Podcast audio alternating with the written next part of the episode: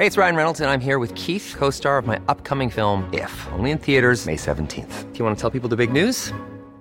All right, I'll do it. Sign up now and you'll get unlimited for $15 a month in six months of Paramount Plus Essential Plan on us. Mintmobile.com slash switch. Upfront payment of $45 equivalent to $15 per month. Unlimited over 40 gigabytes per month. Face lower speeds. Videos at 480p. Active Mint customers by 531.24 get six months of Paramount Plus Essential Plan. Auto renews after six months. Offer ends May 31st, 2024. Separate Paramount Plus registration required. Terms and conditions apply if rated PG.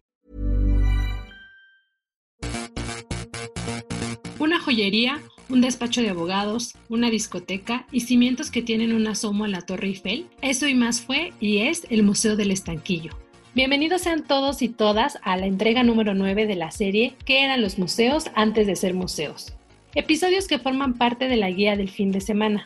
Esta ocasión iremos al centro de la Ciudad de México, a un museo que actualmente alberga joyas gráficas, parte de la colección que nos heredó Monsiváis, pero que antes tuvo una historia con otras joyas dignas de contarse.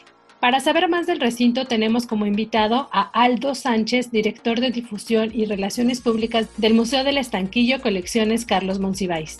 La voz que escuchan es la de Ariana Bustos Nava, la señorita etcétera, y sin más palabras, arrancamos. La guía del fin de semana, con la señorita etcétera.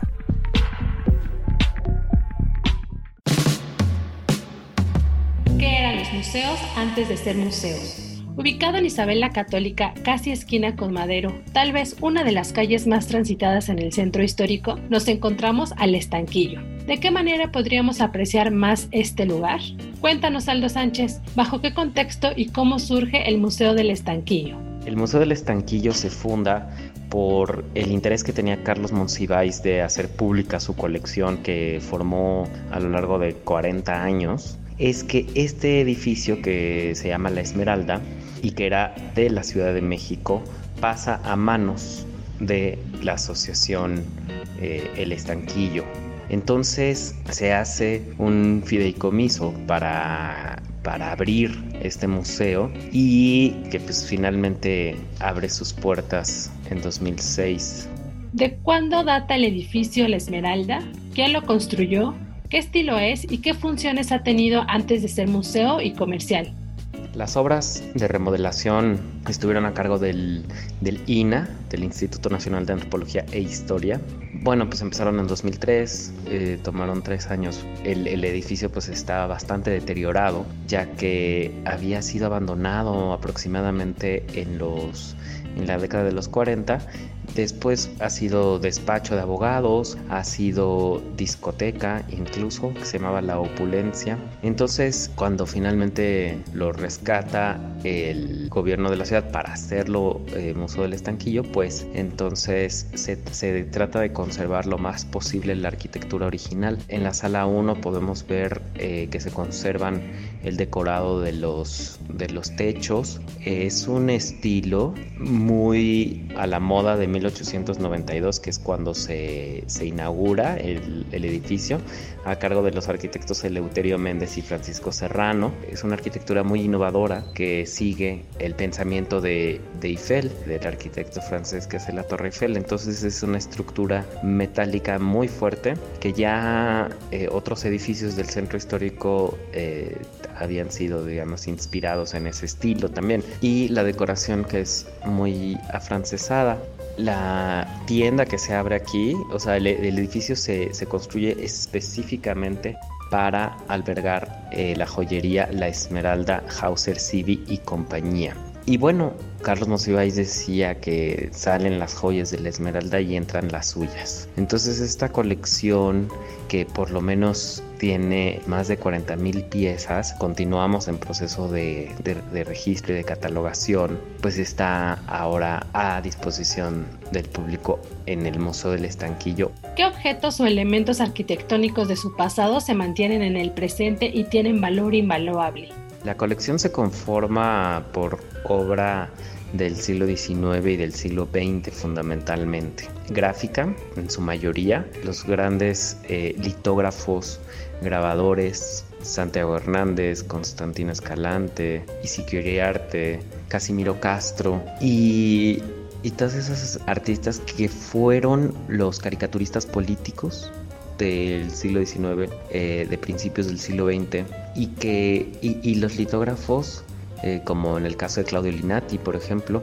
que retrataron a México a los tipos mexicanos, las costumbres mexicanas y que inventaron eh, este, este país, ¿no? este, este discurso eh, tanto del antiguo régimen que podríamos llamar, ¿no? de los regímenes de Santa Ana y de mm, Porfirio Díaz, sobre todo, y de eh, el régimen revolucionario, ¿no? Entonces, si podemos decir que un tema está presente en todas estas más de 40.000 piezas, pues ese tema es la Ciudad de México, México y eh, la identidad nacional que eran los temas pues, que a Monsiváis más le interesaban. Pero además, pues el acervo fotográfico es quizá el más completo del país que incluye los principios de la fotografía mexicana hasta la contemporaneidad. Carlos Monsiváis nos, nos demuestra a partir de su colección fotográfica que sus grandes conocimientos son sus amplios y profundos conocimientos de la fotografía, de este género, pues tan despreciado desde su origen y que realmente se reivindicó en la historia del arte hasta la década del 1970 y también pues nos lo demuestra con su libro Maravillas que son sombras que fueron, un libro publicado póstumamente eh, por ediciones Era y que se los recomendamos mucho el dato, etc. Actualmente el Museo del Estanquillo ya está abierto al público y las exposiciones que puedes encontrar son El ingenio fotofílmico de Gilberto Martínez Solares, 70 años de creación, en los pisos 1 y 2. Y también está No te pareces tanto a mí, retratos caricaturescos del Museo del Estanquillo. Esta la ubican en el piso 4. Además, no dejen de visitar la terraza y apreciar desde lo alto el centro histórico de la Ciudad de México. Por cierto, si no pueden visitar presencialmente el recinto, echen un vistazo por el histórico de sus exhibiciones en www.museodelestanquillo.cdmx.gov.mx.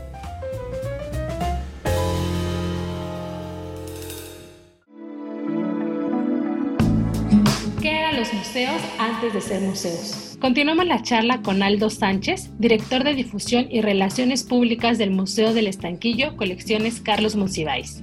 Aldo, ¿cómo llega Carlos Monsiváis y cuáles son las colecciones más importantes que dejó como legado? Lo más emblemático del Museo del Estanquillo, por una parte, son sus exposiciones que un curador denomina, me parece que acertadamente, como enciclopédicas, ¿no? Eh, son exposiciones muy amplias, con un gran número de piezas, con temas muy amplios que permiten abordar eh, los temas desde diferentes perspectivas desde diferentes eh, disciplinas, géneros que van de la gráfica a la fotografía, a la mm, miniatura, por ejemplo, ¿no? Y que siempre tienen que ver con la historia de México y cómo a pesar de que sean temas, ya sea del siglo XIX o del siglo XX, son, temas que persisten, que están vigentes o que merecen ser discutidos y que todo tiene que ver con la identidad eh, mexicana que tanto le interesaba a Carlos Monsiváis y sobre lo que escribió la mayor parte de su trabajo. ¿Cuáles consideras que son espacios emblema del estanquillo actualmente? Por ejemplo, la terraza. ¿Qué tanto podemos ver desde ahí? Además de estas exposiciones, lo que podríamos considerar emblemático del Museo del Estanquillo, pues es el edificio, no solamente eh, la fachada, que es pues muy impresionante, en las grandes salas eh, donde se presentan las exposiciones, emblemático también que es un museo abierto a todo el público y gratuito, el costo no es una limitación, y bueno, pues una vista privilegiada desde una terraza donde se puede contemplar eh, Isabel la Católica, Madero y los grandes edificios como Casa Boker, como La Mexicana o como La Profesa. Entonces me parece que el Museo del Estanquillo se ha convertido en un icono del centro histórico de la Ciudad de México y de la ciudad en general. ¿Cómo está funcionando en estos momentos de pandemia?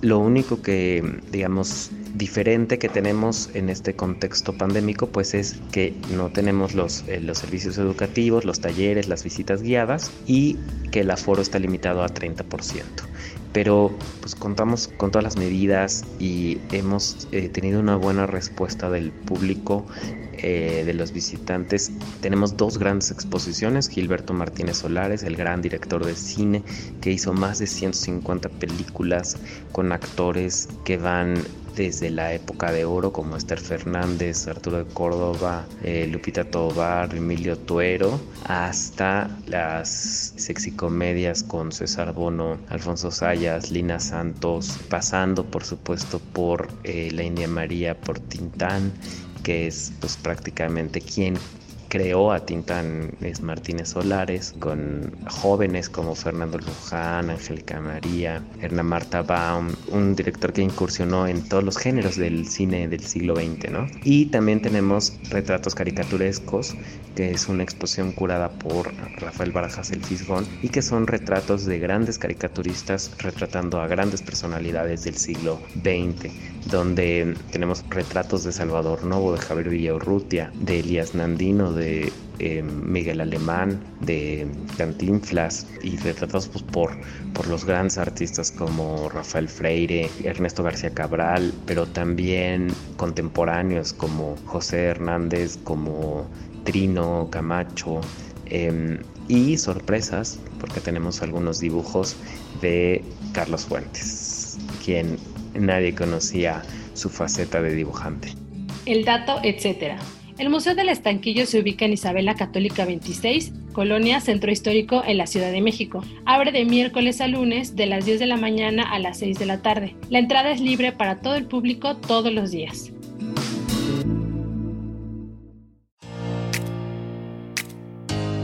La guía en segundos. Y este fin de semana encontrarán los siguientes eventos en la agenda web de la OEM y en la agenda impresa dominical del Sol de México. El cumpleaños de Goku.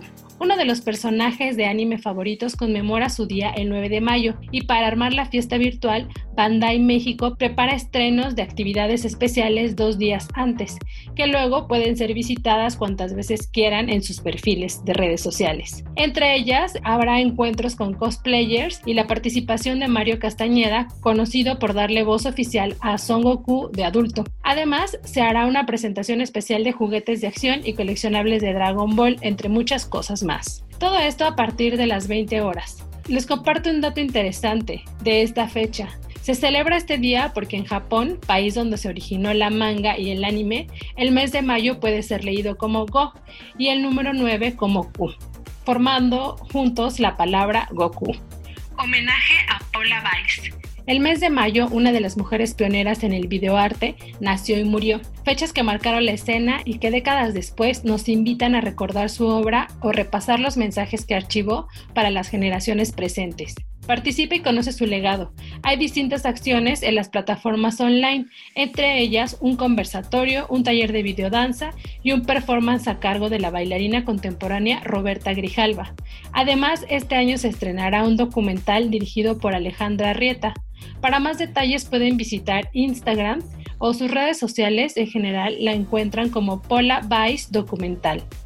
Día de las Madres. Aunque el 10 de mayo cae en lunes, esta semana en la agenda encontrarán opciones para conmemorar la fecha más de un día, que si los lugares para el picnic con mamá o distintas actividades virtuales como un concierto soprano de Laolin Jolistin. También habrá lecturas temáticas que organiza el libro Club Revolución y otras más actividades de distintos recintos culturales de la Secretaría de Cultura de la Ciudad de México.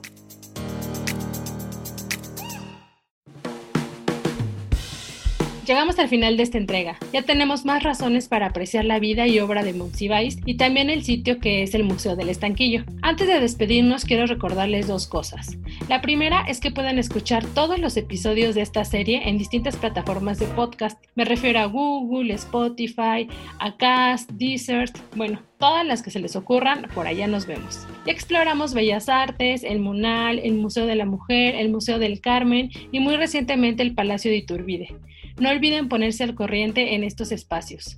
Y finalmente, un recordatorio de que pueden contactarme en mis redes sociales. Me encuentran todos los días como la señorita etcétera en Twitter, Instagram, Facebook y LinkedIn. Ahora sí, agradezco el apoyo en producción a Mitzi Hernández y Natalia Castañeda. Si tienen algún comentario o sugerencia sobre este espacio, los que se generan desde la Organización Editorial Mexicana, pueden escribirnos a nuestro Twitter que es arroba podcastom o al correo podcast Hasta la próxima. Esta es una producción de la Organización Editorial Mexicana.